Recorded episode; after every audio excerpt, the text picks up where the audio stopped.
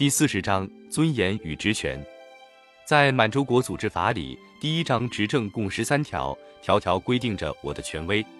第一条是执政统治满洲国，第二至第四条规定由我行使立法权、执行行政权、执行司法权。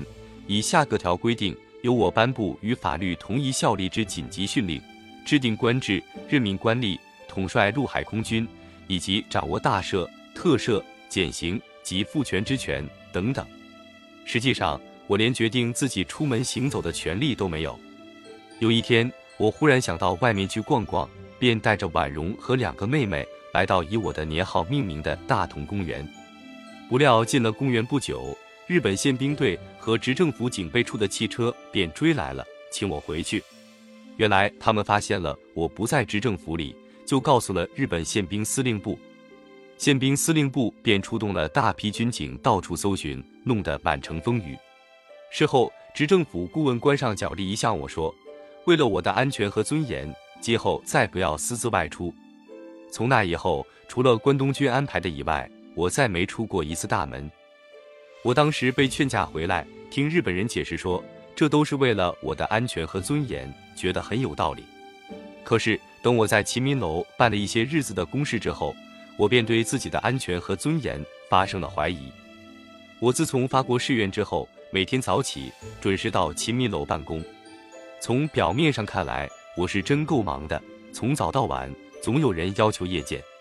谒见者之中，除少数前来请安的在野旧臣或宗室爵罗之外，多数是当朝的新贵，如各部总长、特任级的参议之流。这些人见了我都表白了忠心，献纳了贡物。可就是不跟我谈公事。我每次问起公事时，他们不是回答次长在办着了，就是这事还要问问次长。次长就是日本人，他们是不找我的。胡思院首先表示了气愤，他向郑孝胥提出，各部主权应在总长手里，重要公事还应由执政先做出决定，然后各部再办，不能次长说什么是什么。郑孝胥回答说。我们实行的是责任内阁制，政务需由国务会议决定，责任内阁对执政负责，每周由总理向执政报告一次会议通过的案件，请执政才可。在日本就是如此。至于总长应有主权问题，他也有同感。他说此事正准备向日本关东军司令官提出加以解决。原来他这个总理与国务院的总务厅长官之间也存在着这个问题。郑孝胥后来跟关东军怎么谈的，我不知道。但是胡思院后来对我说的一次国务会议的情形，使我明白了所谓责任内阁制是怎么一回事，总长与次长是什么关系。那是一次讨论关于官吏俸金标准问题的国务会议。一如往昔，议案是总务厅事先准备好了，印发给各部总长的。总长们对于历次的议案，例如接管前东北政府的财产。给日本军队筹办粮秣、没收东北四大银行、以成立中央银行等等，都是毫不费劲力表赞同的。但是这次的议案关系到自己的直接利害，因此就不是那么马虎了。总长们认真地研究了议案，立刻议论纷纷，表示不满。原来在给予令草案中规定，日系官吏的俸金与满系的不同，前者比后者的大约高出百分之四十左右。财政总长西洽最沉不住气，首先发表意见说：“这个议案简直不像话。咱们既然是个复合民族国家，各民族一律平等，为什么日本人要受特殊待遇？如果说是个亲善国家的国民，就该表示亲善，为什么拿特别高的俸金？”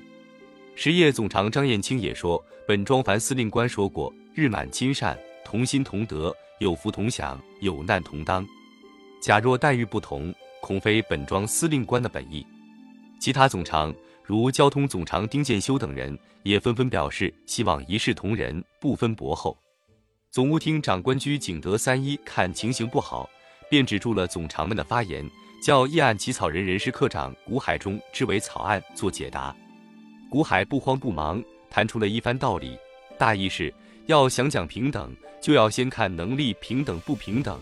日本人的能力大。当然，薪俸要高，而且日本人生活程度高，生来吃大米，不像满人吃高粱就能过日子。他又说要讲亲善，请日本人多拿一些俸金，这正是讲亲善。总长们听了，纷纷表示不满，居井不得不宣布休会，改为明天再议。第二天复会时，居井对大家说，他跟次长们研究过，关东军也同意给总长们把俸额一律提高到与次长们同一标准。但是他又补充说，日系官吏远离本乡，前来为满洲人建设王道乐土，这是应该感激的。因此，另外要付给日籍人员特别津贴。这是最后决定，不要再争执了。许多总长听了这番话，知道再闹就讨没趣了。好在已经给加了钱，因此都不再作声。可是赵恰兹认为与本庄法有点关系，没把居并放在眼里。当时又顶了两句：“我不是争两个钱，不过我倒要问问，日本人在哪儿建设王道乐土？不是在满洲吗？没有满洲人能建设吗？”居井听了，勃然大怒，拍着桌子吼道：“你知道满洲的历史吗？满洲是日本人流血换来的，是从俄国人手里夺回来的，你懂吗？”西洽面色煞白，问道：“不让说话吗？本庄司令官也没对我喊叫过。”居病依然喊叫道：“我就是要叫你明白，这是军部决定的。”这话很有效，西夏果然不再说话，全场一时鸦雀无声。这件事情发生后。所谓内阁制和国务会议的真相就瞒不住任何人了。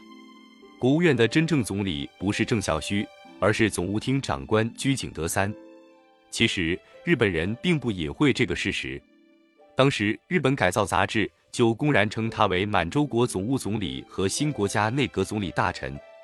鞠病原任职于满铁，据说他到东北不久即以一篇题为《满洲大斗论》的文章得到了东京军部和财阀的赏识。被视为中国通，他被军部和财阀选中为殖民地大总管，做了实际上的总理。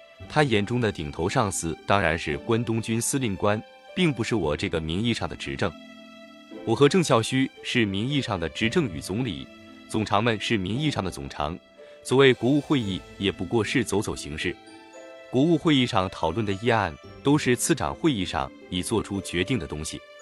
次长会议又称火药会议，是总务厅每星期二召集的各部次长的会议，这才是真正的内阁会议。当然，这是只对太上皇、关东军司令官负责的会议。每次会议有关东军第四课参加，许多议案就是根据第四课的需要拟定的。这些事情后来对谁都不是秘密了。按说我是应该能够清醒过来的，但我却不是这样的人。我身边有个爱说话的胡思院。由于他的时常提醒，我总也忘不了唯我独尊的身份，更忘不了早在张元就确立的一种思想，即日本废我皇上正位，则举措难施。日本人表面上对我的态度，也经常给我一种错觉，使我时常信以为真，认为我毕竟不同于西洽，日本人不尊重我不行。例如在协和会的建立问题上，我就是这样想的。我就职一个多月以后的一天。郑孝胥向我做例行报告，提到关东军决定要成立一个政党，定名为协和党。这个党的任务是组织民众协力建国，培育民众具有尊重礼教、乐听天命的精神。我每逢听到有人提到党，总有谈虎色变的感觉，因此听了郑孝胥的报告，比听到居病拍桌子的消息更紧张，连忙打断他的话，拨手反对道：“要什么党？要党有什么好处？”西海王国不就是党闹的吗？孔子说：“君子坚而不争，群而不党。”难道这些你全忘了吗？郑孝胥耷拉着脸说：“皇上的话很对，可是这是军部决定的。”他以为这句话可以堵上我的嘴了，没想到这次我把这件事看作生命攸关的问题，说什么也不肯同意。我对于他口口声声的说军部决定的，早已厌烦之至，不愿意再听。就生气地说：“你不去对日本人说，就给我把他们叫来。”郑孝胥走后，我把这件事告诉了胡思院。这位秘书处长对我的做法大加恭维，并且说：“依臣管见，不见得如郑孝胥所说，事事皆军部做主。”罗振玉说过：“郑孝胥是一世军部跋扈犯上，皇上若是向军部据理而争，军部未必敢于专横。”何况党之不利于我，犹不利于日本。日本军方焉能不明此理？我听他说的有理，就更有了主意。两天后，关东军第四课的参谋片仓中，参谋长桥本虎之助、高参百元征四郎先后来向我做解释，都没有说服我，事情就拖下来了。过了三个月，即这年的七月间，我相信我是胜利了。关东军决定不成立协和党，只成立一个协和会，作为义赞政府的组织。这个会包括所有居民在内。具体的说，凡年满二十岁的男子均为会员。妇女均为其附属的妇女会会员，十五至二十岁的青年均为附属的青年团团员，十至十五岁的少年为附属的少年团团员。事实上，关东军把党改为会，并非是对我有什么让步，而是认为这比弄个不伦不类的政党更便于统治东北人民。通过这样一个网罗一切人口的组织，更便于进行奴化宣传、特务监视和奴役人民。我眼中看不到这样的事实，只觉得日本人毕竟是要听我的。有了这样的错觉，就无怪要再碰钉子了。这是订立日满密约以后的事。